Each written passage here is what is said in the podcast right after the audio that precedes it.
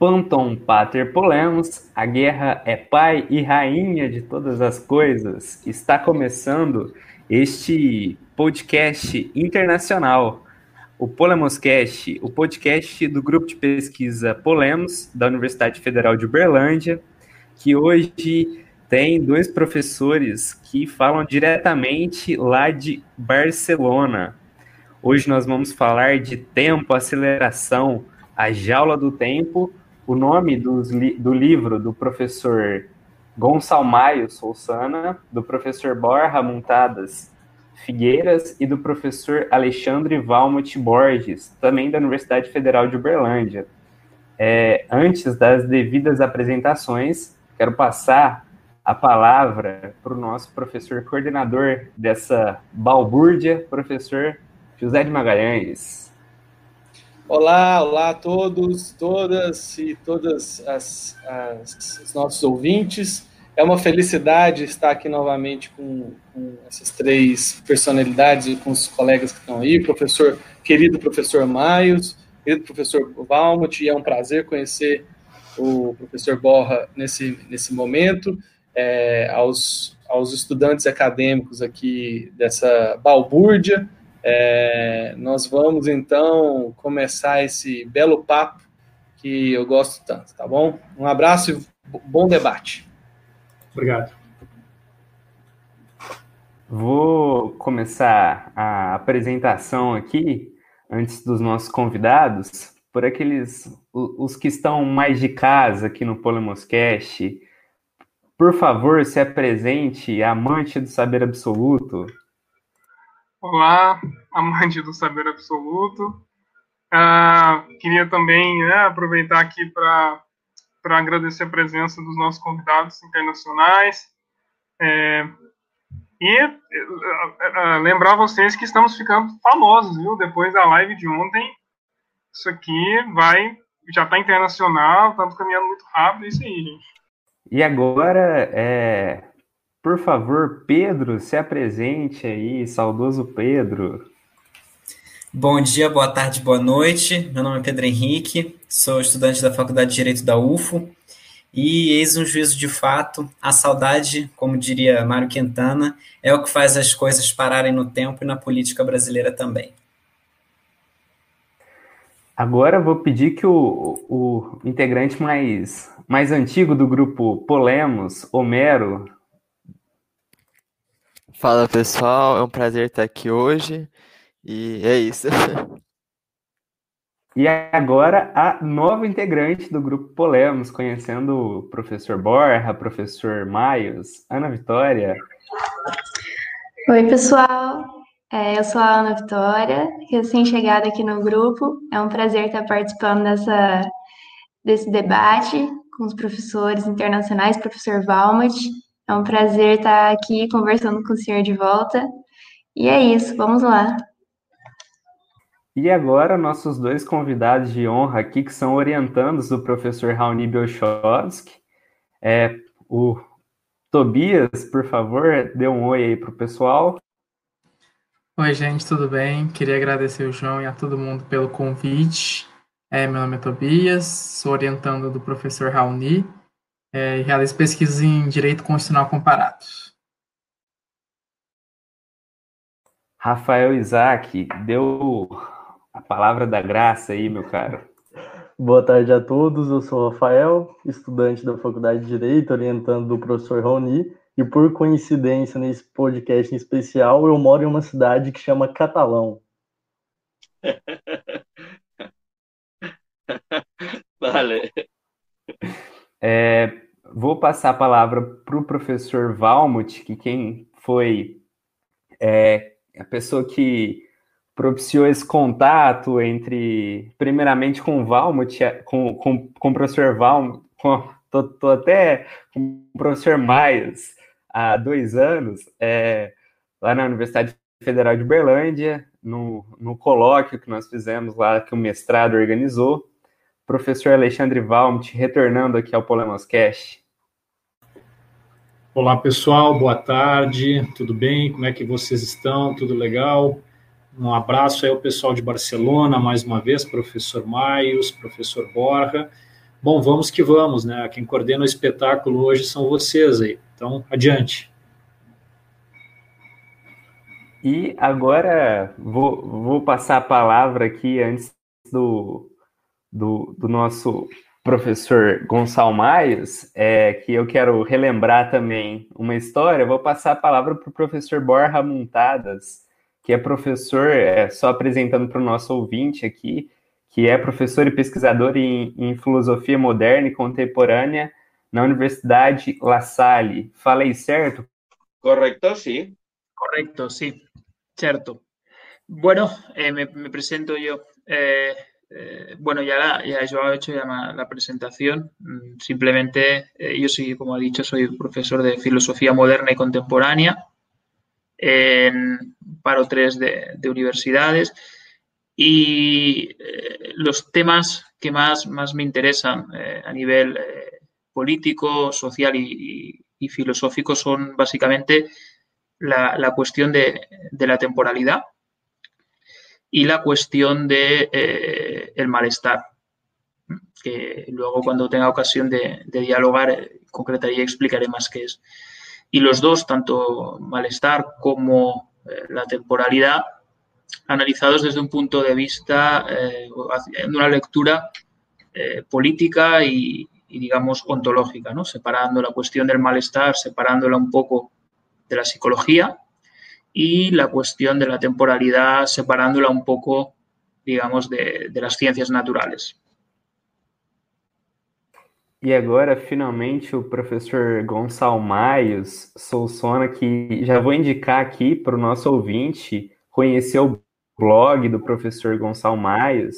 É, o professor Gonçalo Maios é titular na Faculdade de Filosofia é, da Universidade de Barcelona e, e, é uma felicidade estar regravando aqui é, essa conversa, professor, que há dois anos nós gravamos e perdemos, e o senhor, com toda é, humildade, com toda é, quão incrível o senhor é, gravou novamente uma entrevista e é uma honra, uma alegria estar aqui conversando com o senhor. Obrigado. Sí. Obrigado, querido João. Eh. Uh, eh, es un placer eh, estar aquí con, con ustedes.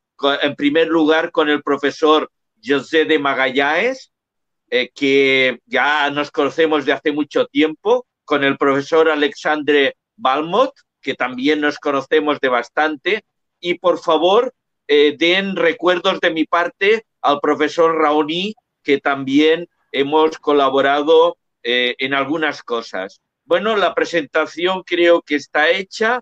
Eh, ya saben que a mí me interesa pla uh, planteamientos interdisciplinares, macrofilosóficos, que permitan dialogar pues eh, directo, con historia, eh, con evidentemente filosofía, con política, con sociología. Digamos que, bueno, intento aquello de, de, eh, de que nada humano me, sea demasiado, demasiado ajeno, ¿no? Y sobre todo los planteamientos contemporáneos, lo que nos está sucediendo a nosotros. Y aquí sí que ustedes, los jóvenes, son una fuente de información importantísima porque nos dan, eh, digamos, las novedades eh, que se están experimentando, que a veces los viejos tardamos más en identificarlas, ¿no? Entonces, obrigado, un placer, queridos. Perfecto, toca a vinheta.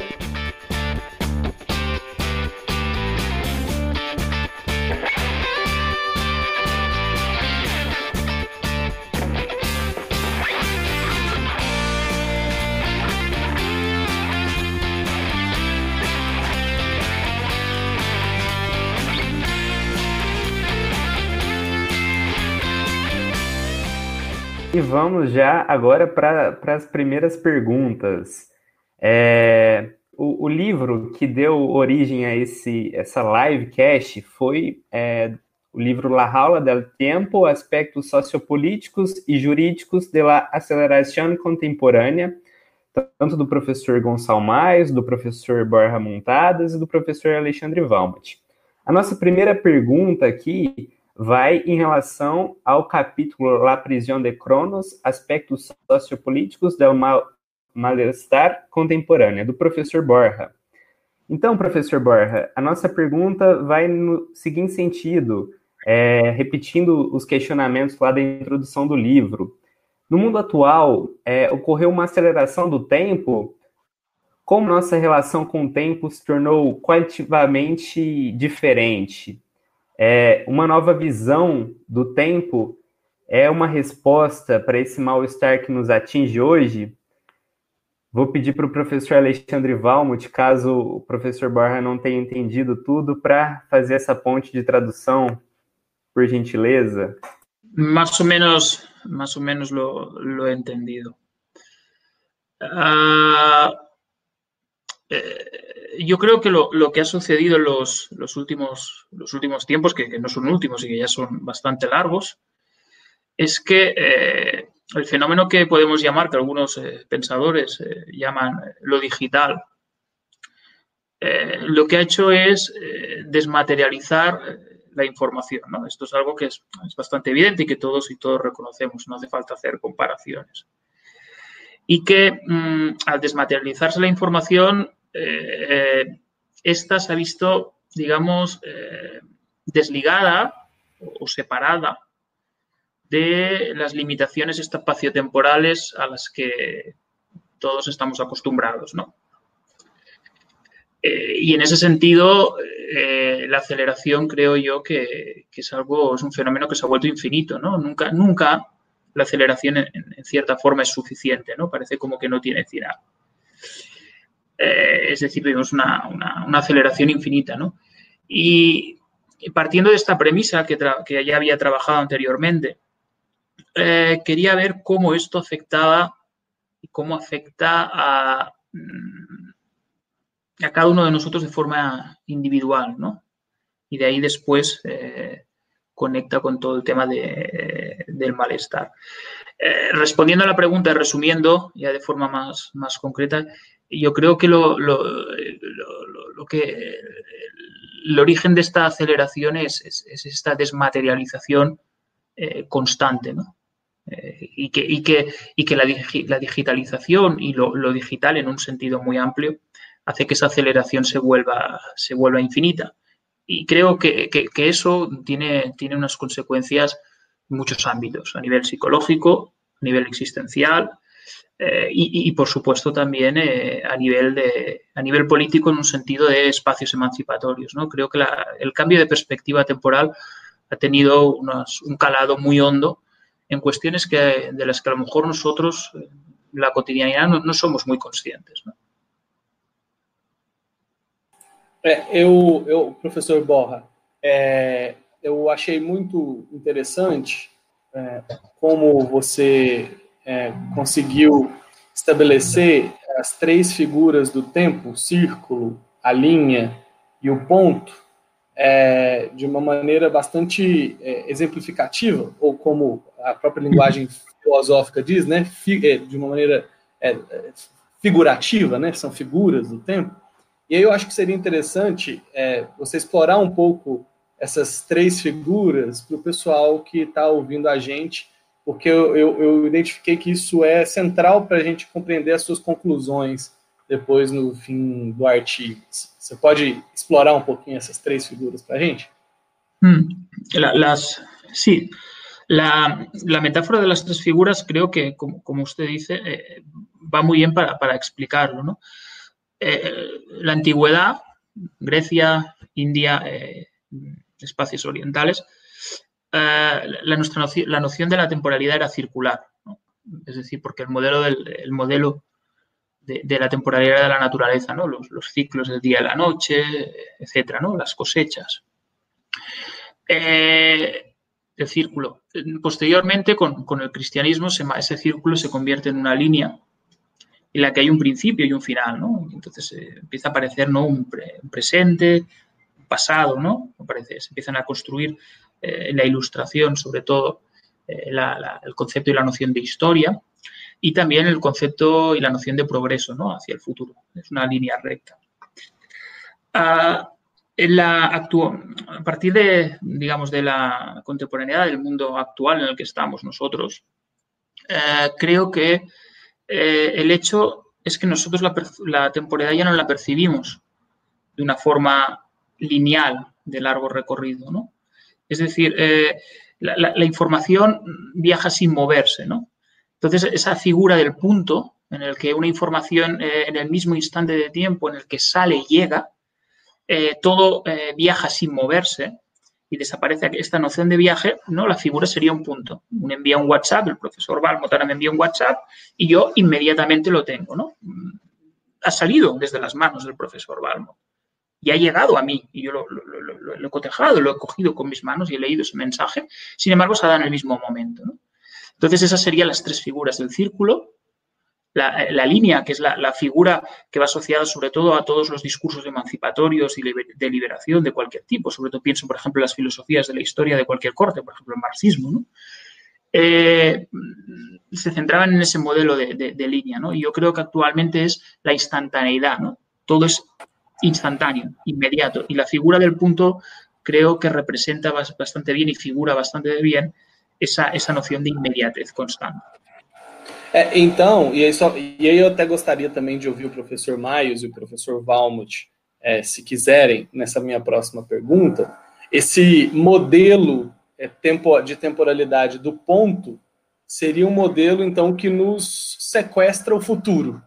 Então, nós ficamos sequestrados de futuro nessa é, perene instantaneidade, né? É, nós não conseguimos, então, projetar o futuro, é, é, é fazer é, modelos sociais inovadores, e inovadores não no sentido disruptivo, como o professor Mais coloca no capítulo deles, mas a gente, então, fica então privado de futuro porque a gente está é, preso, ou como o livro sugere, nós estamos na jaula é, da instantaneidade. Né? Então, gostaria que vocês pudessem abordar isso. Por favor, diga a quem, a quem vai dirigida a pergunta primeiro, por favor. É, eu acho que pode começar pelo Borra, e aí o, o professor Maios e o Valmut, é, se quiserem em seguida, né? Mm, bueno, le cedo a palavra ao professor Mayo si quiere, que acabo de yo de hablar no, ahora. Sí, venga. Ah, claro, eh, eh, en ese, en ese modelo de, instantaneidad y de inmediatez es verdad, eh, el futuro desaparece, ¿no? Y, no es que no solo que desaparezca, yo creo que hay algo, algo que aún es peor y más macabro, que el futuro está aquí. El futuro y el presente se identifican totalmente. Es decir, eh, y creo que en cierta forma somos herederos de, la, en ese sentido de la posmodernidad. ¿no? Nada va a cambiar, ya está. Eh, quiero decir, ya hemos llegado aquí y todo va a seguir igual. Eh, sí, habrán pequeñas modificaciones, ¿no? Yo creo que, la pérdida de futuro, en el sentido de que el futuro está aquí y el futuro es lo que hay ahora,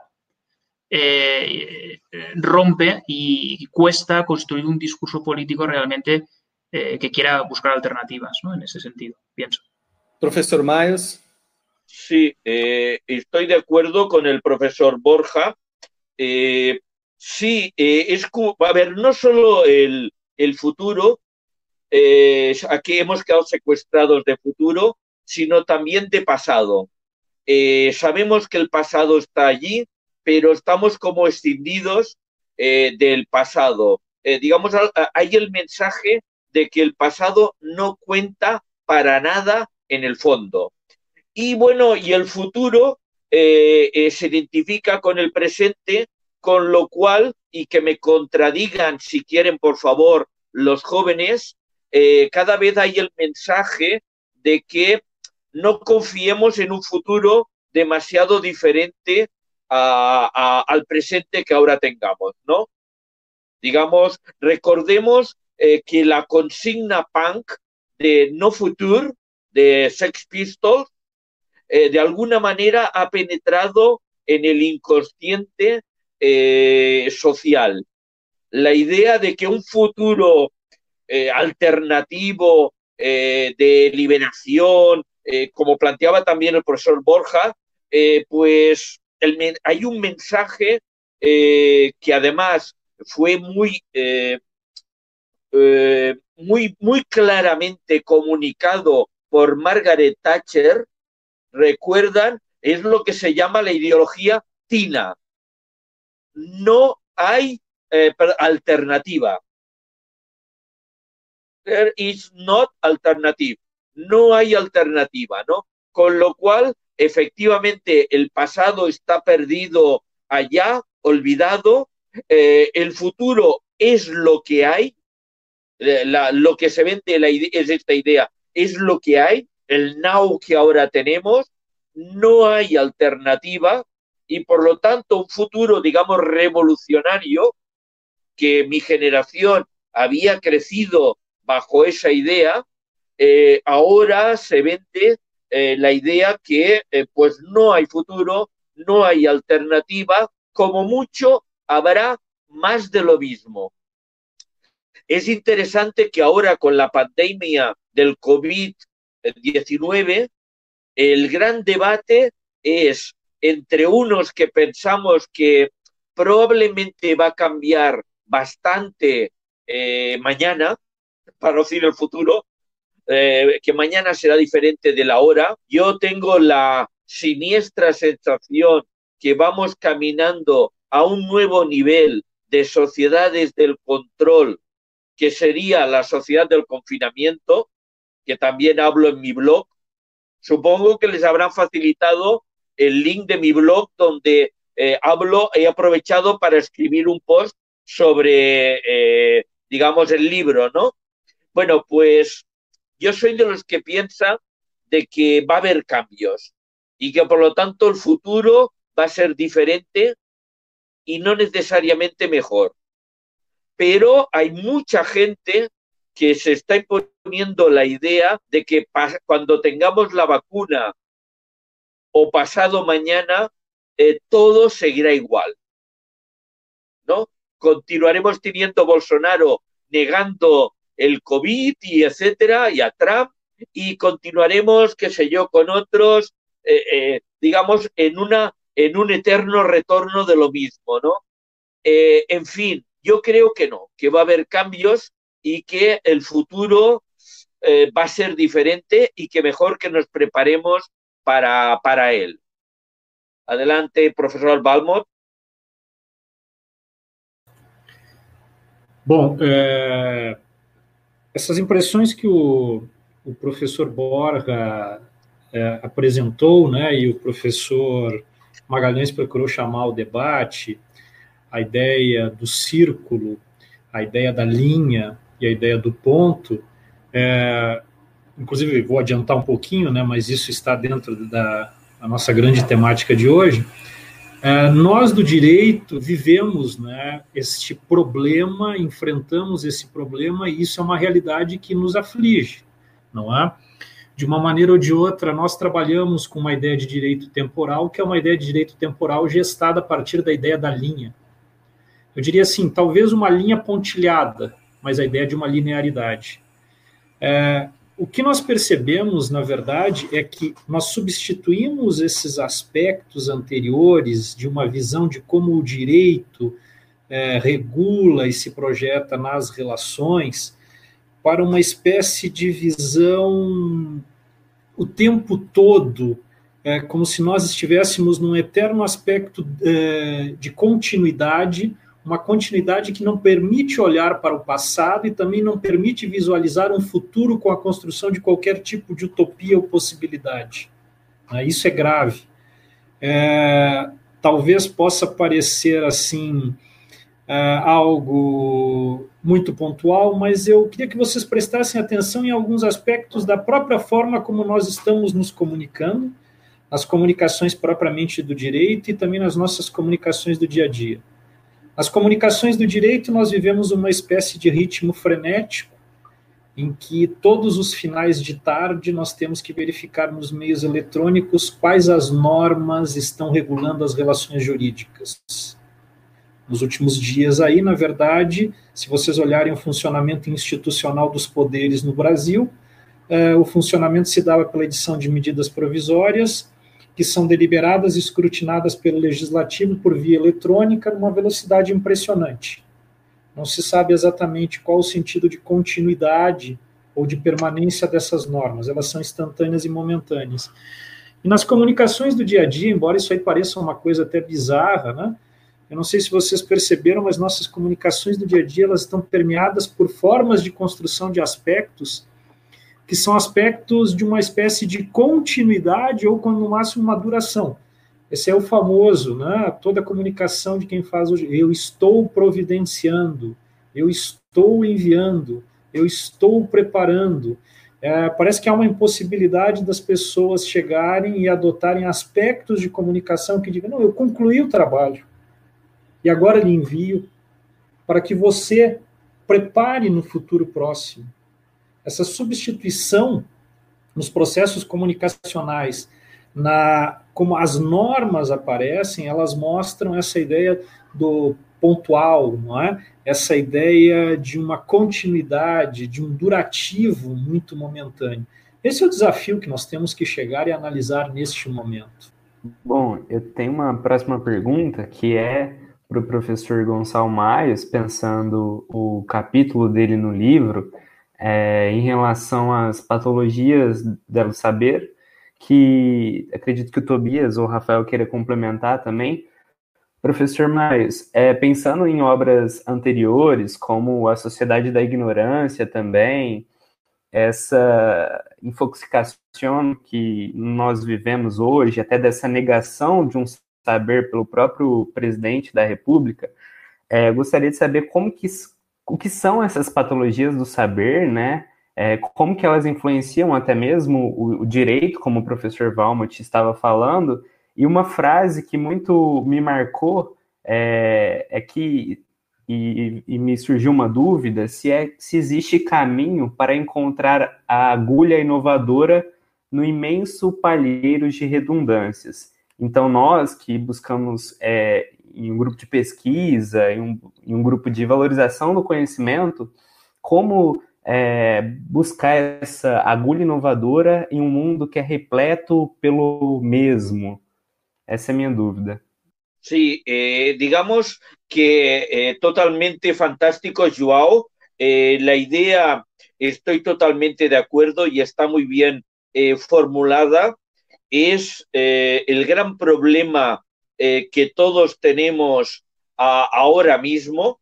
Vivimos en un mundo bulímico de información, en la época con más información de toda la historia de la humanidad.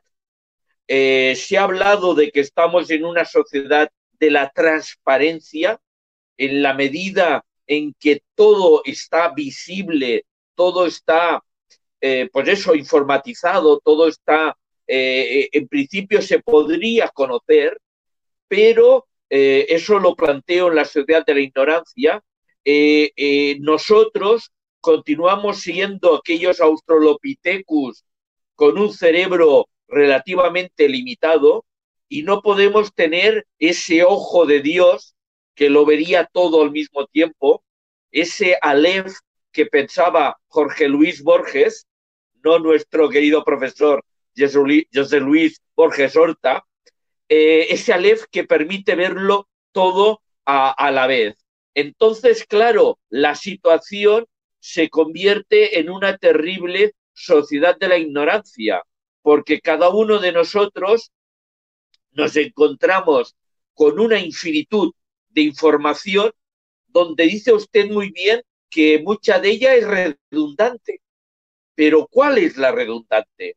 Pero es que además mucha de ella es obsoleta, ha quedado superada por los acontecimientos. Pero ¿cuál es? Eh, mucha de ella incluso es fraudulenta, las famosas fake news que tanto marcan nuestro tiempo, en que, bueno, pues hay presidentes, y no solo en Brasil, sino en Estados Unidos, etcétera, que están defendiendo eh, ideas eh, absolutamente locas, ¿no? Pero que, claro, cuesta mucho eh, discriminarlas, ¿no?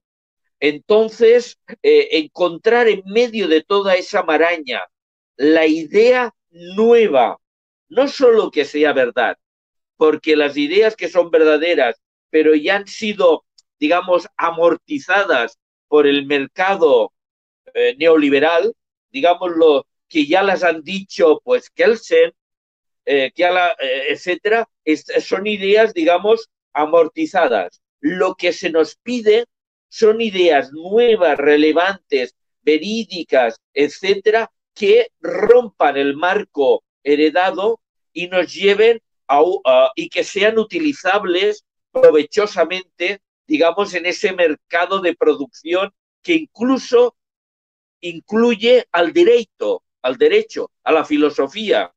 Digamos que la pregunta que nos inquieta a todos es, bueno, bueno, querido profesor, quien sea, ¿no? ¿Cuál es su nueva idea? Y entonces aparece el viejecito Chomsky y le pedimos, señor Chomsky, no nos cuente todo lo que usted ha ido haciendo, que ya lo sabemos, ya lo sabemos y no nos interesa, es pasado. ¿Qué idea nueva ha tenido usted? Y la gente se queda decepcionada cuando el viejo Chomsky continúa, pues ahora mismo, insistiendo en la desigualdad, eh, eh, etcétera, ¿no? Digamos, tenemos esa manía de, de, novedad, que bueno, que nuestro sistema se basa en esa nueva idea. Eh, vuelvo a interpelar a los jóvenes, a ustedes que están haciendo la tesis o tesis doctorales, lo mínimo que se les pide, pero que es muchísimo, es una idea nueva, relevante. A ver, ustedes que pueden presentar para la filosofía del derecho, que no la hayan presentado el profesor José Luis de Magallanes, José de Magallanes, perdón, el profesor Alexander Balmont y etcétera, ¿no? Ah, eh, eh, eso es un estrés muy notable. Estamos, eh, eso también es la sociedad del now, la sociedad de la inmediatez, en donde se les piden que busquen en el pajar y saquen una idea maravillosa que lo cambie todo. Yo creo que eso es una patología del saber que tiene aspectos positivos, pero muchísimos también de negativos, de angustiantes, que provocan burnout y que hacen que al, mismo tiempo ustedes los jóvenes sean la gran esperanza, pero al mismo tiempo se les pongan unas exigencias y unas obligaciones terribles. Porque, a ver, ustedes tienen que dar la idea del futuro, eh, etcétera, ¿no?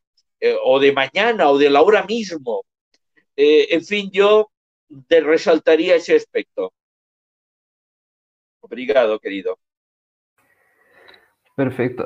Tobias, é, você gostaria de, de complementar a pergunta? Então, é... E aí, se quiser direcionar, seja para o Valm, seja para o professor Borra ou para o Miles? Sim. É, vou, vou... Eu acho que eu posso direcionar para os três, na verdade. É porque, é, usando um conceito que foi o conceito de sociedade rede do professor Castles, é, e considerando esse excesso de informação, é, essa necessidade de você, você ter sempre tempo, você ter sempre prazos, é, e essa imedi imediatez que gera ansiedade, gera várias doenças, eu queria saber principalmente porque durante essa pandemia nós estamos vivendo basicamente a gente entrou de vez na era digital, nossas relações são todas baseadas na era digital, porque no fundo todo mundo está trancado em casa. Qual, seria a perspectiva dos professores é, no mundo pós-pandemia? Vocês acham que esse mundo tende a ficar ainda mais digital e ainda mais imediato é, o neoliberalismo pode estar tá estar tá tendo seu fim agora? Bueno, yo respondo yo y enlazo con lo que ha dicho el profesor Mayos antes de, de ese exceso de información y la pregunta que planteas y de las ideas nuevas, ¿no? Uh, el exceso de información genera saturación y cuando hay saturación no es muy difícil ¿no? que aparezca algo nuevo. Yo creo que en, en filosofía hay un, un concepto que, creo que hemos abandonado demasiado pronto, que es el concepto de vacío. Eh, y no, no, quisiera tampoco identificarlo con la nada de Heidegger y, del existencialismo, de vacío. y, en el vacío pueden aparecer ideas nuevas, ¿no? como dice el profesor Mayos. Yo creo que esas ideas nuevas, realmente, radicalmente nuevas, salen del malestar. Del malestar. Y, malestar no me estoy, no, me estoy refiriendo a uno que tenga que perseguir una, vida loca, ¿no? En la cual persigue su propio malestar para poder crear desde un punto de vista romántico y heroico, ¿no? Me refiero al, malestar que, podemos estar viviendo todos y al que tú, que tú estabas apuntando, ¿no? Eh, hace unos días leía eh, un pequeño informe en un, diario eh, de España, ¿no? Que decía que, que post pandemia el, índice de enfermedades mentales, depresiones, ansiedad, burnout, etcétera, eh, se va a multiplicar. No, solo por el estado de confinamiento, sino por, porque hay una cuestión que, creo que no se está poniendo lo suficiente encima de la mesa, que es la precariedad, no, no, solo económica, sino de la vida que, vivimos todos. ¿no?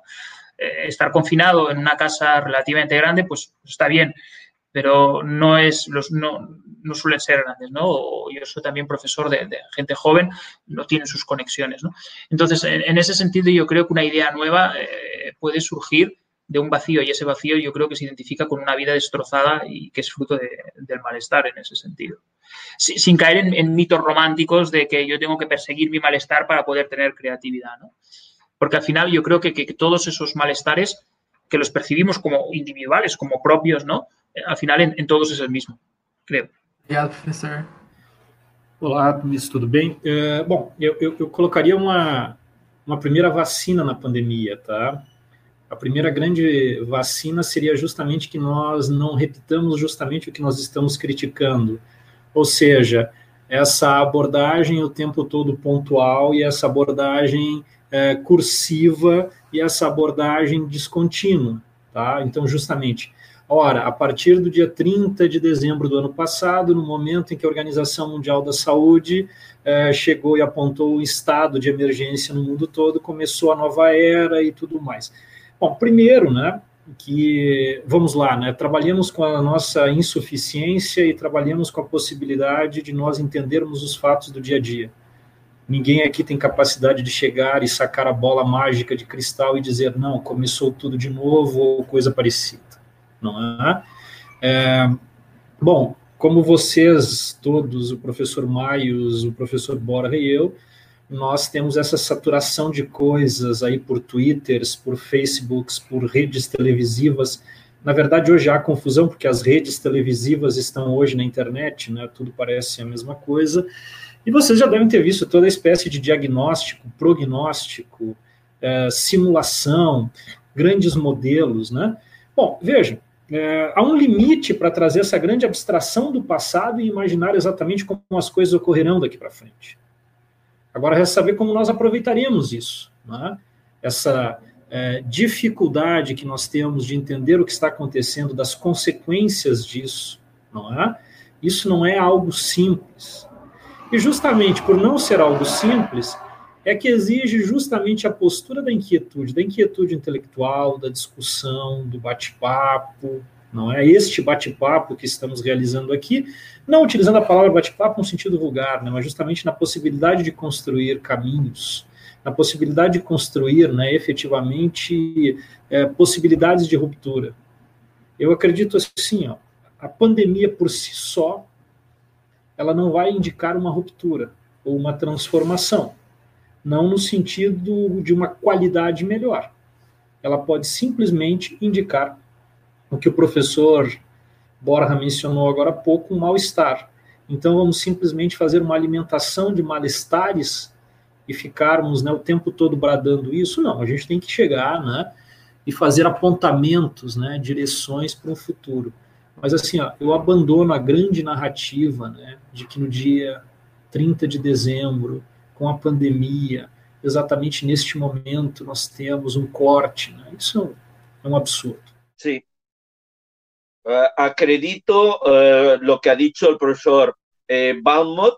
Eh, a ver, mm, en la historia nunca hay, eh, bueno, o casi nunca, digámoslo así, no hay saltos eh, en el vacío. Eh, digamos, las sociedades no, no saltan al vacío fácilmente. ¿Qué sucede? Pero sí que hay ciertos acontecimientos que aceleran todavía más el tiempo y precipitan los, los acontecimientos. Yo, yo creo que el COVID-19 sí que marcará un salto cualitativo. ¿En qué sentido? En que ciertas tendencias que ya venían de mucho tiempo, por ejemplo, la digitalización eh, de, la vida, eh, han sufrido o, van a sufrir un salto cualitativo importante. Eh, poco a poco todos habíamos ido entrando en esa dinámica. Como una anécdota, yo me resistía al móvil hasta hace un, año y medio y ahora soy un adicto, eh, claro, al móvil, ¿no? Y, esto es un camino de, no retorno. Eh, bien, pues digamos que muchas tendencias que ya estaban allí pero que tenían resistencias sociales, e incluso mucha parte de la sociedad eh, se, negaba a claudicar ante ellas, ahora mismo han recibido un espaldarazo eh, de la administración, digamos, el Estado, la administración ha asumido eh, que, por ejemplo, eh, nos movemos demasiado, que nos encontramos en exceso, que el trabajo puede ser mucho más digital de lo que era. De acuerdo, por ejemplo, yo trabajo desde hace mucho tiempo, ahora también el profesor Borja Montadas, que también trabajamos en una universidad telemática que es la Universidad Oberta de Cataluña, la UOC. Y en, la, ah, en Barcelona, Universidad de Barcelona, ya trabajábamos semipresencialmente.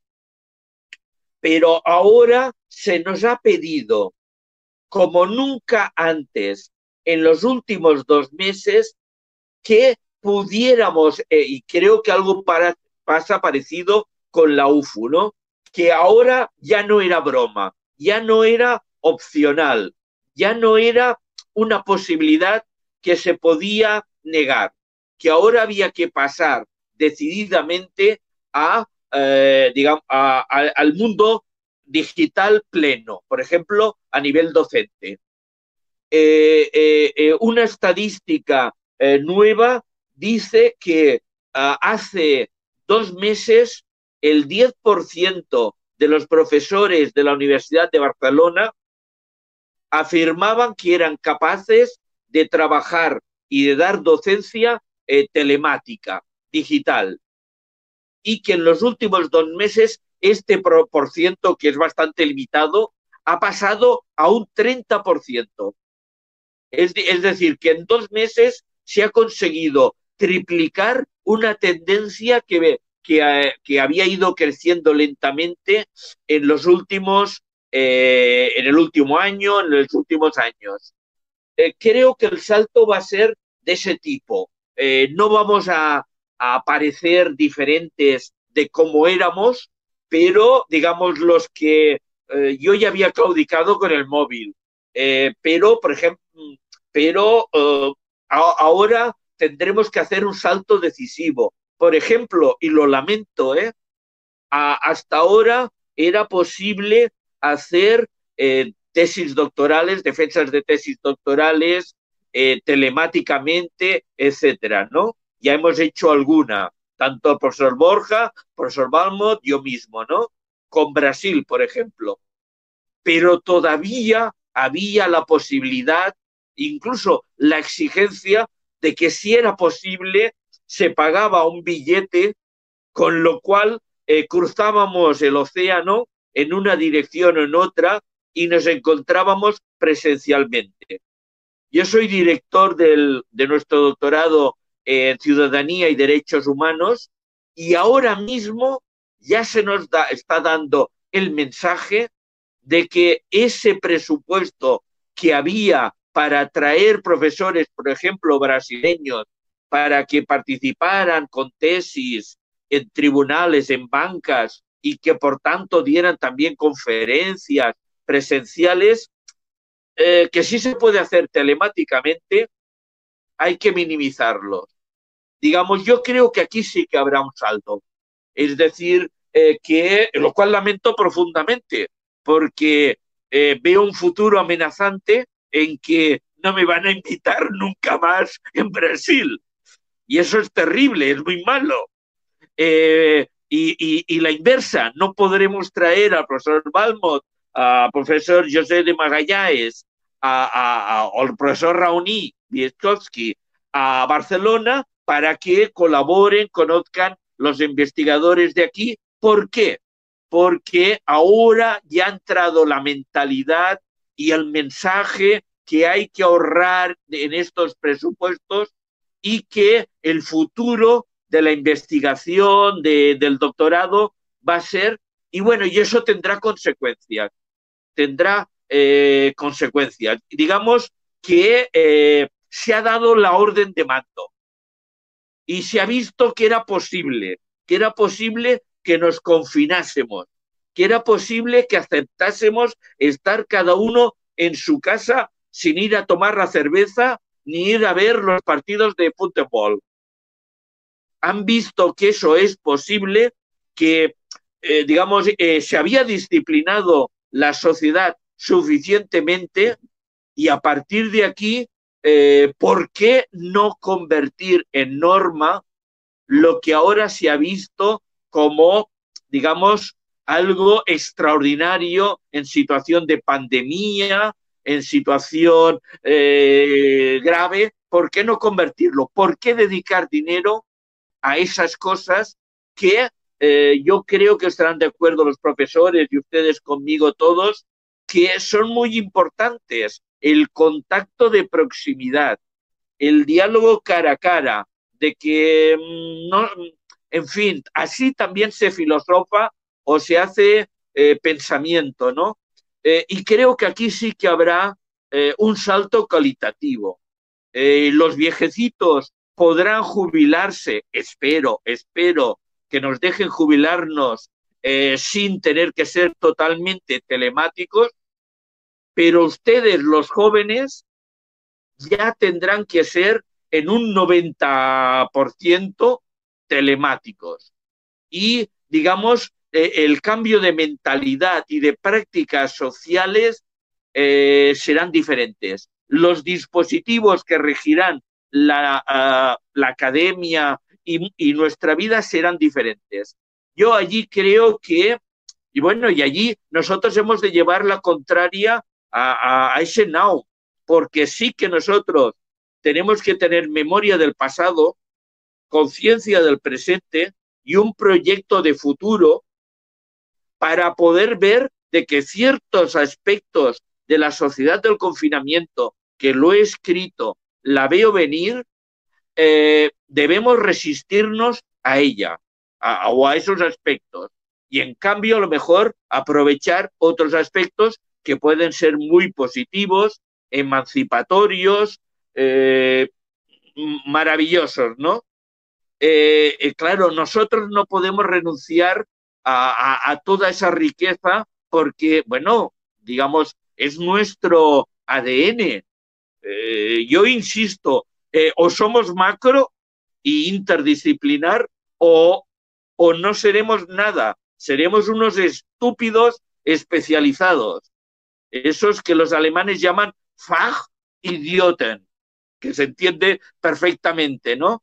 Entonces yo creo que aquí sí que hay un salto. Y, bueno, yo les convoco a resistirse a muchas cosas. Por ejemplo, continúen invitándome a Brasil, que vendré con mucho placer, queridos. Yo, quería, quería, muy breve, añadir algunas puntualizaciones respecto a lo que, comparto totalmente el diagnóstico del profesor Mayos. ¿no? Eh, eh, yo en el libro, cuando, cuando hablaba de malestar, de frustración, desesperación, eh, en ningún momento lo relacionaba con cosas así como males del alma, ¿no? Me refería al cuerpo. No, no por el cuerpo, lo que duele cuando uno tiene un ataque de ansiedad son los intestinos, ¿no? Cuando uno duerme, es la cabeza, ¿no? Entonces, eh, en ese sentido, cuando hablaba de, vacío, no me refería a, un vacío que existe, ¿no? Es un vacío que hay que construir y que hay que crear. Y, en referencia a lo que dice el profesor Mayos, la sociedad del confinamiento, vamos a tener una tendencia hacia eh, privatizarnos y estar solos en nuestra clase, recluidos. Y sin un nosotros, no se puede politizar ese malestar. Y, parece ser que entonces si no se puede politizar, el camino será otro, ¿no? El terapeuta, la medicación, etcétera, etcétera, etcétera. Y creo que aquí probablemente hayan unas sinergias malévolas políticas entre esa privatización del malestar que cada vez va a ser más privada, ¿no? Se va a impedir un nosotros, ¿no? A, a, per, a do próximo capítulo vai diretamente para o professor Valmont, É, o capítulo do professor Valmont é direito intertemporal, antes, hoje e depois, o direito e o tempo regulado. E acredito que muito relacionado com o que o professor Miles estava é, falando, é, da questão de como que essa falta de noção de um passado ela pode alterar essa criação de normas no sentido de que quando a gente não tem mais um passado, como que a gente vai passar a valorar o que é o certo, o que é o errado, é, o que é bom, o que é o mal, é, o que é o desejável ou não. Ok. Bom, só para a gente ter um, uma espécie... Eu posso emendar uma pergunta, rapidinho? É, claro, claro. Obrigado. É que eu queria, engatando o que o João falou, saber talvez qual a importância da gente é colocar e entender o, o paradigma do, do corona como, como um formador de memória. E a gente não deixar isso perder, como, por exemplo, a ditadura militar no Brasil. Qual a importância disso para a gestão de Estado, de política, enfim? Perfeito, perfeito. Bom, vamos lá, né? Então, eu, eu, eu, mais alguém quer, desculpa, mais alguém quer é, entrar na, no barco também remando aí com a gente? Vamos lá, então, né? Bom, só para a gente, é, é, numa rápida contextualização, né, numa espécie de ambiente e ao mesmo tempo, ora, estamos falando de tempo e vamos colocar tempo aí, não é? é de uma maneira ou de outra, nós alicerçamos nossa concepção do direito, a teoria do direito, ela ainda está alicerçada, vamos chamar assim, ó, num grande projeto, né, numa grande ideia que bom, na falta de melhor expressão, vamos trabalhar com a palavra modernidade, não é? Se nós pegarmos né, o advento das grandes revoluções aí a partir do século XVII, do século XVIII, especificamente para o direito, isso significa uma primeira demonstração é, assim bastante enfática da mudança, o abandono do costume como fonte primordial essencial do direito, e o advento, se não a supremacia completa do chamado direito legislado. Isso é algo bastante importante porque, vejam, a ideia de uma estruturação social regulada por um direito costumeiro significa que a ideia de tempo do, do, do direito é uma ideia alicerçada basicamente no quê? Na ideia de que as normas existem, porque elas sempre existiram, e elas têm um fundamento orgânico textual para existirem e prosseguirão a sua existência com transformações, mas essas transformações ocorrem não propriamente, seria até incorreto dizer num ciclo, né? Elas ocorrem nessa trama, nessa teia da sociedade. Elas estão diluídas nisso. O projeto do direito da chamada modernidade, ele vai romper com isso e o advento do direito legislado significa que a partir de um certo momento, especialmente, aí eu vou adiantar um pouquinho, né? Nós falamos séculos 17 e 18, vamos para o século 19.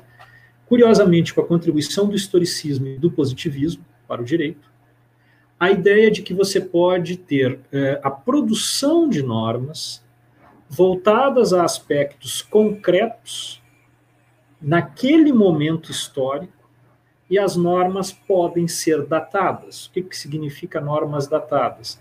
As normas existem para um determinado contexto, elas podem ser modificadas, e elas podem ser modificadas por atos de vontades de uma autoridade institucionalizada, e não mais naquela visão do costume, como se as normas se, se modificassem com uma intersecção de toda a teia social. Você destaca um ponto agora, quer dizer, o legislador ele pode produzir no, no sequencial, no serial, de acordo com aquele contexto e com aquele momento histórico.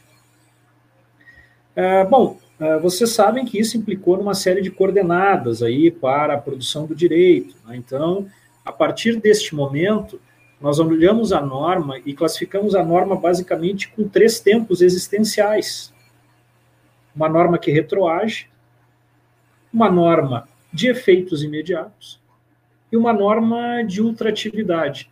Agora, curiosamente, tanto a ultratividade como a retroatividade, nós sempre olhamos para trás, por mais incrível que pareça. Né? A ultratividade significa o quê? Embora o legislador possa produzir alterações, certos grupos ou categorias, ou seja, um espaço de regulação ainda vai continuar existindo, mesmo agora com o advento de uma norma nova. Não é?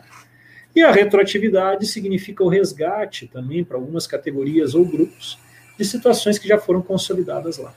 Isso foi necessário, essa, essa, essa, essa espécie de corte ou secção, justamente porque o direito legislado supõe uma produção contínua de normas por ato de uma autoridade para contextos e situações específicas. É isso que vocês aprendem. É isso que vocês aprendem, por exemplo, ah, talvez uma das coisas clássicas, né? Que são justamente aquelas categorias com toda a sua ambiguidade e vagueza, né, como direito adquirido, ato jurídico perfeito, né, a ideia de que é possível seccionar, né, verificar tempos de valência de normas em função de um contexto de um dado momento. Isso funciona bem, ou funciona razoavelmente bem, ou pelo menos nós esperávamos que funcionasse assim, até o advento deste mundo, né, que na falta de melhor expressão, de novo, vamos vou me socorrer da expressão do professor Borja, esse mundo digital. Esse mundo digital, ele, ele acaba desconstruindo todo esse ambiente, todas essas grandes cores foram construídas para aplicação do direito no tempo. Então, vocês vejam, a, a primeira grande, o primeiro grande, grande problema que nós temos aí, Queira ou não, essas coordenadas temporais, elas foram construídas para serem aplicadas em relação com um determinado espaço. Qual espaço? Estados nacionais. Não é? Ora, a partir do momento que você tem, especialmente no âmbito das relações privadas, relações que procuram trabalhar com o além do espaço nacional, essas coordenadas temporais, elas acabam se perdendo ou se diluindo, trazendo uma enorme dificuldade, né? Para esse grande aparato do direito que nós tínhamos antes. Tá? Um outro aspecto, que esse é inegável, talvez seja o mais evidente, né, é que se a ideia do direito legislado era a ideia de produção de normas para um determinado contexto, para uma determinada história, para um determinado momento da cultura e da história, na verdade, hoje, este mínimo para a produção sequencial se perdeu e, na verdade, não tem mais uma sequência, a gente tem uma instantaneidade é como se nós substituíssemos um serial né, por um serial killer, na verdade. Ele vai em sequência interminável, ou seja, nós não conseguimos mais, não é? Imaginar limites claros e as razões para as quais tenham sido produzidas as normas. É, qualquer levantamento mínimo que vocês fizerem, vocês vão perceber, né? Que os critérios para aplicação e os próprios critérios né, de permanência, estabilidade e valência das normas, hoje eles desaparecem numa ideia de instantaneidade, de momentâneo, não é? é agora há pouco, no nosso começo do bate-papo, eu falei para vocês, aí vocês pararam para perceber a quantidade de medidas provisórias editadas no período de pandemia. É, eu não estou dizendo que não há uma necessidade de enfrentamento do problema de saúde, mas é como se houvesse uma espécie de instantaneidade de produção de regulamentos de produção de normas para esses momentos. É, quando muita gente critica a Constituição brasileira pelo fato dela ter lá, né, a sua casa, né, de emendas constitucionais que já tem os dois zerinhos, né, passou dos dois zerinhos, né, ela já não está mais na dezena, ela está na centena, Se vocês repararem, na verdade, a Constituição brasileira é apenas uma grande ilustradora desse momento de instantaneidade e produção constante de normas, incessante. Não há mais né, uma ligação é, da norma com uma espécie de estabilidade, de, de, de provisionamento né, de regulação. Isso se perdeu completamente. Então, nós temos enormes dificuldades em trabalhar com isso. É, se vocês analisarem, inclusive eu coloquei isso né, no, no, próprio texto, quando nós analisamos, por exemplo, a primeira lei de introdução às normas no direito brasileiro, ela trazia alguns prazos da chamada vacatio legis, né? Ou seja, já que as normas são produzidas em sequência, é razoável esperar que as pessoas tenham um tempo mínimo para conhecer o espaço de regulação que virá daqui para frente. A primeira lei de introdução, lá na segunda década do século XX, ela previa, por exemplo, né, que em algumas regiões do Brasil, e obviamente naquela época os meios de comunicação, os transportes envolviam barcos e vapores e tal, isso só se processasse, por exemplo, 180 dias depois da edição da norma, em alguns lugares. Quando nós chegamos na década de 40, esse tempo de vacácio legis, na famosa né, a regra da lei de introdução ao Código Civil, já cai para 45 dias. E não sei se vocês perceberam, vocês, muitos aqui que me ouvem, né, aqui e dialogam, foram meus alunos, outros nem tanto. Se nós olharmos para a Lei Complementar 95, eu falo sempre isso na minha, nas minhas aulas, né? A Lei Complementar 95 é uma, década, é uma lei já da última década do século XX, voltada para as regulações sociais do século XXI, a regra agora é que toda norma tem efeito imediato. Ela não deve mais nem ter vacatio legis, ou seja, nem um tempo mínimo para as pessoas conhecerem a regulação que virá. A não ser em situações especiais que o legislador tem que declinar por que ele está exigindo um tempo mínimo para as pessoas tomarem conhecimento. Então, esse instantâneo, né? É, eu falei para vocês várias vezes, e, e vou repetir, né? É, é, como se nós estivéssemos num constante, né? imperfectivo. Né? O que, que é esse imperfectivo? As ações nunca estão completas.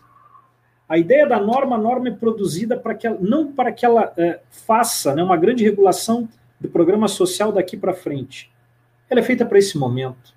E já se espera que ela não dure muito e vá ser substituída imediatamente por outras. E aí vem essas exteriorizações, né, como é, a chamada inflação legislativa, isso é um problema constante. Bom, e é, essa parte aí foi uma espécie de ideia geral, né? E voltando à questão aí da, da pandemia, né? É, a sua pergunta formulada sobre a pandemia e esse, esses aspectos. Nós temos vários caminhos, os caminhos estão colocados, esses caminhos, na verdade, eles podem agudizar algumas coisas, como podem resolver outras, não é? Retomem algumas características, algumas informações colocadas pelo professor Borja. Por exemplo, uh, o que a grande pandemia mostrou é que um sistema coletivo, solidário, de participação de todos, com envolvimento de recursos e ações de todos, que seria um sistema universal de saúde, tomado como uma política de saúde, ele é eficiente em situações como essa. Eficiente não quer dizer é, absolutamente imune a qualquer problema. De outro lado, essa ideia que se desenvolveu a partir dos 80, principalmente, né, é, que isso é incutido dia a dia, né? Se você não for um super atleta, não tiver a dieta mega Y, X, Y, Z, com suplementos tais, você na verdade é um fracassado e necessariamente você desenvolverá cardiopatias e problemas de saúde. Essa ideia desse individualismo sanitário, isso é o caminho da ruína. Isso é o caminho da ruína completa.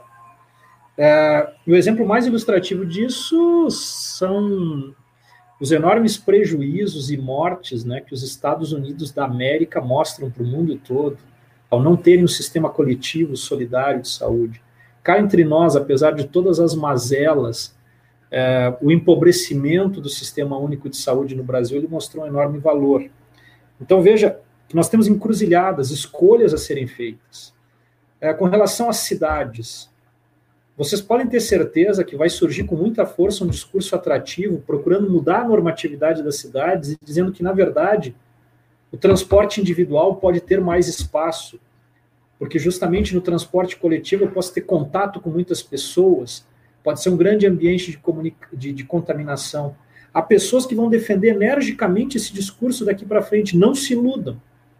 Eles vão dizer assim: não, na verdade, olha, aquela famosa ideia de botar uma ou duas pessoas dentro dos automóveis circulando nas ruas da cidade, vejam, ela é muito melhor no mundo pós-Covid-19. É, Ao mesmo tempo, a gente pode rechaçar isso, não é? E pensar que, na verdade, usando em determinada medida, em determinados espaços, comunicações e locais de trabalho como esse que nós estamos usando agora aqui, por via eletrônica, em que há a, a congregação de esforços de valores intelectuais, evitaria que pessoas circulassem com seus veículos, evita uma sobrecarga na, na estrutura urbana e tudo mais. Então, há caminhos diferentes para você enfrentar a mesma situação ou o mesmo problema. É? é? isso que nós temos que é, ficarmos no alerta, né? para ver que tipo de solução. É muito fácil fazer um resgate das, é, vamos chamar assim, né, soluções tradicionais. E aí, é, especialmente os que estão aqui no Brasil, né, talvez para o professor Borja, depois eu tenha que falar em reservado com isso. É, vocês vejam os fenômenos de aplicação do direito. Especificamente, vou usar um exemplo do Supremo Tribunal Federal. Foi editada uma medida provisória agora, não é? Vocês sabem que acabou tendo julgado a sua constitucionalidade, é, de flexibilização das rescisões de trabalho ou de negociação de reduções salariais. É, é curioso porque a decisão do Supremo, vocês perceberam, ele invoca uma mega categoria que é um estado de excepcionalidade. Perceberam isso? Para justificar o afastamento da participação da entidade coletiva representativa dos trabalhadores, que é o sindicato, você invoca essa categoria vaga e ambígua do estado excepcional. Não, nós vivemos num estado excepcional, então, neste momento, nós não precisamos da tutela e participação do sindicato no auxílio de um trabalhador no momento em que ele vai negociar algo relacionado ao seu contrato laboral. Esse é o grande perigo. Vocês vejam que, por exemplo, invocar uma coisa fluida, abstrata como essa, estado excepcional, é o caminho para você afastar uma regra consagrada de tutela de um direito fundamental. E muitos vão dizer que, na verdade, isso está correto. Não, não é? Então, o, os caminhos que nós temos, eles são caminhos que nós, insisto, nós temos que debater a exaustão e com profundidade para verificarmos que, que, que, que mundo é esse que nós vamos construir por direito, né? Que mundo é esse? A invocação do estado excepcional, só para resgatar e finalizar minha intervenção, vocês não esqueçam que tudo isso que eu falei justamente dessa instantaneidade da produção normativa, é perfeitamente nós, possível nós estabelecermos uma discussão crítica com aquilo que o próprio Agamben discute com relação ao estado de exceção. Não é? Neste momento, e o, o diagnóstico do Agamben circula nisso, é que para o instantâneo você faz produção de norma o tempo todo, invocando excepcionalidades ou categorias abstratas que violam aquelas regras consagradas que são o patrimônio do antes que são as regras de direitos fundamentais. É, eu diria para vocês, num linguajar especificamente jurídico, né, nunca se invocaram tantos princípios para colocar por terra regras de direitos fundamentais. Isso é um perigo enorme. É, é, posso fazer minha pergunta? Ah, mas é só, deixa eu só avisar uma coisa antes, eu vou precisar sair daqui cinco minutos. É, então, mas eu, como eu sou o editor do podcast, eu vou escutar a resposta, tá? Bom, então é a informação da própria discussão de hoje, né? O instantâneo, o imediato está aí, né? Não precisa mais nem perguntar nada. Pois é, a gente já pode acabar o programa aqui, brincadeira. É, é, o professor Valmut levantou duas coisas que me despertaram algumas perguntas, assim. É, é em momentos como, ah, como, enfim, você falou de um projeto de Estado, projeto de direito moderno, né? Assim, por falta de terminologia você usa moderno. É, Uh, e, enfim, você disse que pelo menos se acreditava nesse projeto. Né? E o que é interessante no momento de crise, uh, no momento uh, que nós vivemos, é que a gente pode olhar para trás e observar esse projeto moderno com outros olhos, né?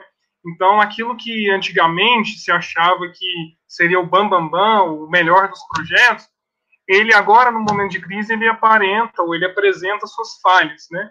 Então, isso é interessante, é, é, isso é interessante porque a gente pode perceber que a falha ela não é externa aquilo que acontece, ela é interna. E eu gostaria de saber, na sua opinião, o que, que, uh, o que, que a partir de hoje se pode olhar para trás e ver uh, as falhas que tivemos no projeto de Estado moderno.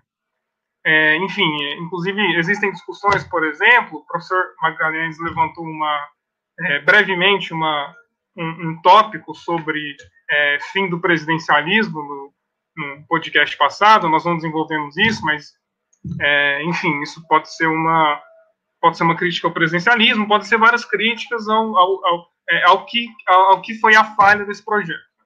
É, eu queria fazer outra pergunta, mas infelizmente é, o nosso tempo está acabando e é isso. Eu tenho três minutos, mas você pode falar o quanto quiser que eu vou escutar na edição depois. É, bom, a minha pergunta ela é mais voltada é, ao professor Borja, mas se os outros professores quiserem responder, será um prazer ouvir as respostas. É, é uma, são duas perguntas, na verdade, bem, bem curtas sobre as metáforas da figu das figuras que o professor estava explicando. E eu queria saber se, se no momento atual nós estamos no, no momento figurativo do ponto, se, é, se seria possível voltar ao momento da linha ou do círculo para que é, para que diminuísse o mal-estar, isso seria possível, isso seria válido. E se não for possível, como será o futuro? Se nós estamos num ponto hoje, como será o futuro? Nós vamos chegar ao, ao vazio, ao momento de vazio? Essas são as minhas perguntas. A ver, mmm, no lo sé. Quizás esto ya eh, cuestión de, de un trabajo profundo que, que, que tiene que venir. Eh, es evidente que no se puede volver a una idea del tiempo como una línea, como una gran temporalidad dentro de la que se pueden incluir grandes discursos emancipatorios que se sostienen en una filosofía de la historia fuerte, de tipo hegeliano, por ejemplo. ¿no? Lo que sí que creo es que hay que construir nuevas, nuevas temporalidades. Tanto desde un punto de vista teórico, filosófico, explorarlas, eh, investigarlas, jugar con ellas, crearlas y que luego se puedan llevar a la práctica, ¿no? Que no solo sean discursos eh, como muy posmodernos, estéticos, que quedan muy bellos y, sobre un papel uno puede eh, mm, resistir todo lo que sea, ¿no? Hay que construir otras temporalidades que, atraviesen los cuerpos concretos de las personas, ¿no? Y que, y y que puedan hacer nosotros, que pueda construir otro modelo, otra forma de pensar y de vivir. Ahora me viene a la cabeza, en otras épocas de la historia de la filosofía han, habido autores que lo han intentado, ¿no? Eh, quizás, quizás Nietzsche, el eterno retorno, es, un intento de construir también una nueva forma de temporalidad eh, diferente de, la hegeliana, por ejemplo, ¿no? Yo creo que es algo que, que es un trabajo colectivo y que se debe construir entre todos otras formas de tiempo que nos harán vivir de otra forma, ¿no? Con, la realidad, ¿no?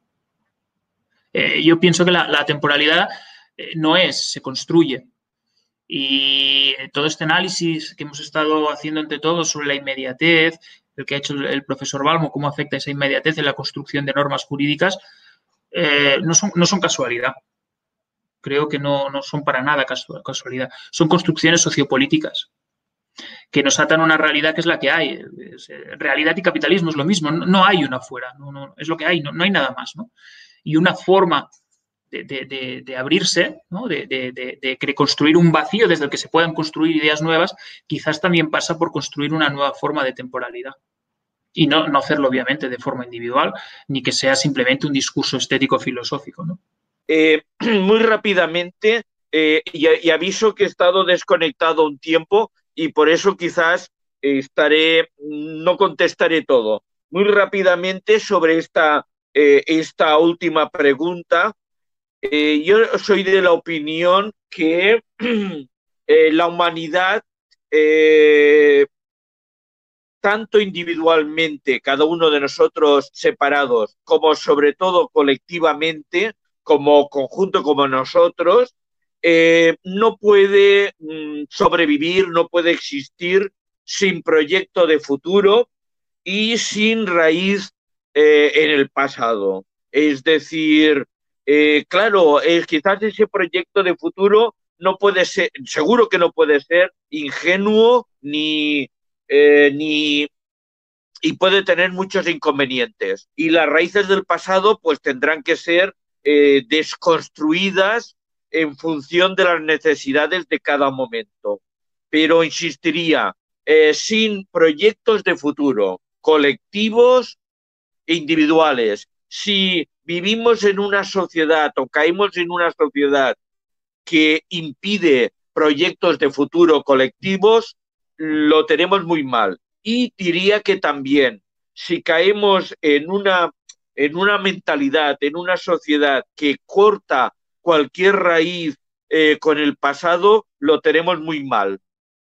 Somos, querramos o no, seres de pasado, presente y futuro. Eh, y, por tanto hay que construir nuevas, pues temporalidades, nuevos proyectos de futuro y nuevas relaciones eh, de enraizarnos con el pasado.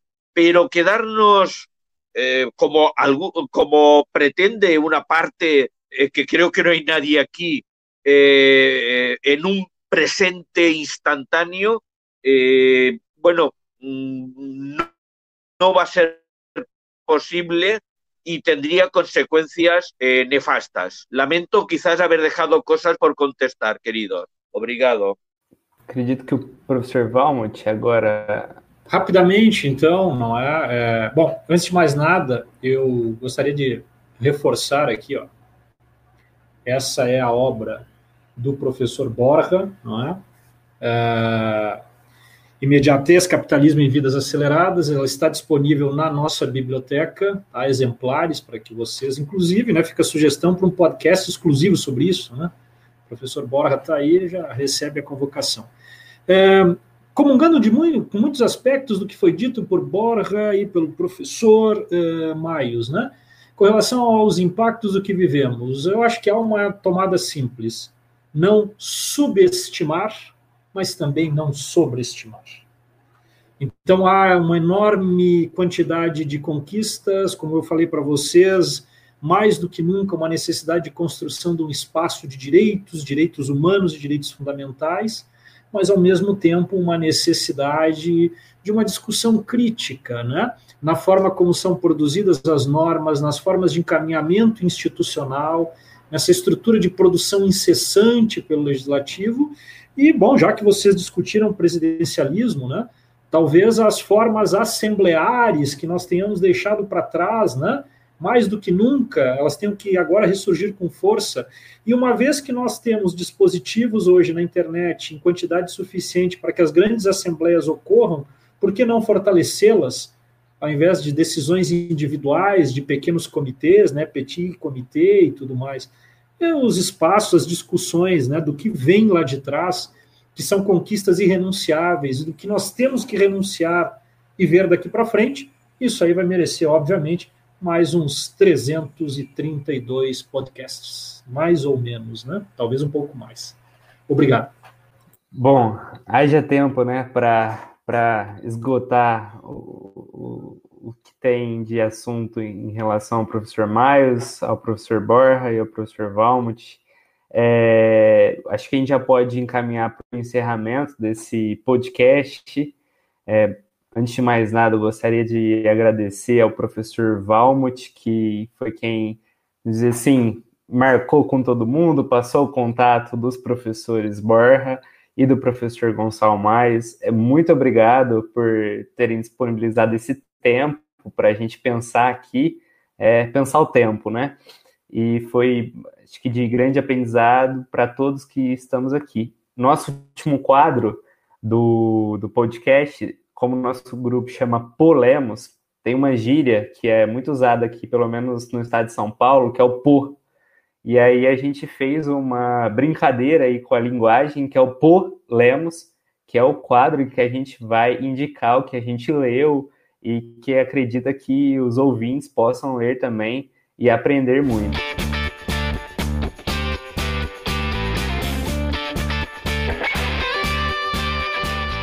É, já vou fazer a minha indicação aqui, vou deixar aberto para os outros, que é o, o, primeiro livro que eu li do professor Gonçalo que é o La Sociedade e la Ignorância, que foi é, é fundamental assim para o que eu tenho pesquisado e acredito que quem puder ler, quem puder conhecer também o blog do professor Gonçalo é, tem uma infinidade de assuntos lá que, que, que são assim sensacionais de serem lidos. Então, vou, vou passar a palavra para o professor Magalhães e depois para os nossos convidados. Eu vou, eu vou me abster de de indicar livros hoje, até porque a gente está fazendo podcast muito frequentemente, não deu tempo de terminar as coisas que, que eu tô que eu tô que eu tô lendo, mas é, vou deixar para todo mundo aí indicar os seus. Um abraço. Magalhães, você só recomendou a Sociedade do Anel e as Duas Torres. Falta você indicar o Retorno do Rei. Eu comecei, então. Bom, o, o Rafael tá querendo indicar algum livro ali? Não, só tô mostrando o Senhor dos Anéis aqui também. Ah, sim. o, então vou, professor Valmut, além do livro do professor Borja, gostaria de indicar alguma outra obra? Bom, o livro está aqui, né? É, como eu falei para vocês, disponível na biblioteca, é um volume bem alentado e tal. E aqueles que quiserem, né, podem adquirir uh, o livro que foi, vamos dizer assim, a grande chamada, né, no... ele é disponível, né, um preço absurdamente em conta aí na Amazon, né, a jaula, em português, a jaula do tempo, né, é, quem é assinante do Kindle não tem custo algum, leiam, critiquem, né, e temos outros projetos aí, eu agradeço, né, vocês proporcionar esse baita desse espaço de discussão, de debates, né, é, o tempo é curto, né? Infelizmente, o tempo, sempre o tempo, né? O tempo é curto. Mas muito obrigado. E eu deixo aí o um fraterno abraço a vocês, né? Todos aí, ao professor Magalhães, e um fraterno abraço transoceânico, né? Para os nossos amigos lá de Barcelona. Professor Borja, tem as indicações aí diretamente de Barcelona para gente? Bueno, yo agradezco mucho, mucho la, invitación, ha sido un placer. Ahora veo aquí el, tiempo que va pasando, dos horas, tres minutos y treinta segundos. Eh, se ha pasado muy rápido. Eh, podríamos seguir hablando horas y horas, podemos volvernos a encontrar en, otro momento. Y muchas gracias por la invitación. Y luego, por otro lado, también un placer ver a mis dos amigos, que hacía, que hemos estado, hemos, hemos ido hablando, nos hemos ido enviando mensajes, pero no nos habíamos podido, podido, podido ver las caras y a ver si. Profesor Mayos lo tengo más cerca, lo tengo a tres o cuatro calles de casa. Profesor Balmond ya está un poquito más complicado que nos podamos ver, pero a ver si viene pronto por, por Barcelona, que es un placer. Gracias. Eu quero indicar sim, porque agora que a gente. Nós Perdeu estamos falando. Tempo, Magalhães. Não, nós estamos falando de tempo. Eu lembrei é, de um livro que eu li quando eu estava pensando para as ideias da minha tese de doutorado, que é um livro do Jorge Luiz Borges, é, que se chama O Livro de Areia. E nesse livro tem um conto que, que eu não vou dar esse spoiler, mas eu vou dar uma frase do conto que acho que traduz um pouco das angústias que nós temos com o tempo, né? É, então lá, por, por, uma tantas de um dos contos, ele diz: é, se o espaço é infinito, então estamos em qualquer lugar do espaço. Se o tempo é infinito, então nós estamos em qualquer lugar do tempo. Antes de passar a palavra para o professor Myers, alguém dos discentes tem alguma indicação? Sim. Eh, muy rápidamente, queridos, ha sido un auténtico placer. Eh, solo eh, otra vez me gusta mucho ah, hablar con ustedes, los jóvenes. Entonces, solo estaba pensando algo que recomendarles, ¿no? Pues les recomendaría eh, un cuento que hago referencia en el libro, una narración extraordinaria de, eh, de Edgar Allan Poe, que se llama La carta robada. Eh, y eh, creo que da mucho que pensar para gente como ustedes, porque lo que se les pide en la tesis es que hagan una ruptura cognitiva, una ruptura mental, una innovación del tipo de la que se plantea en la carta robada, ¿no?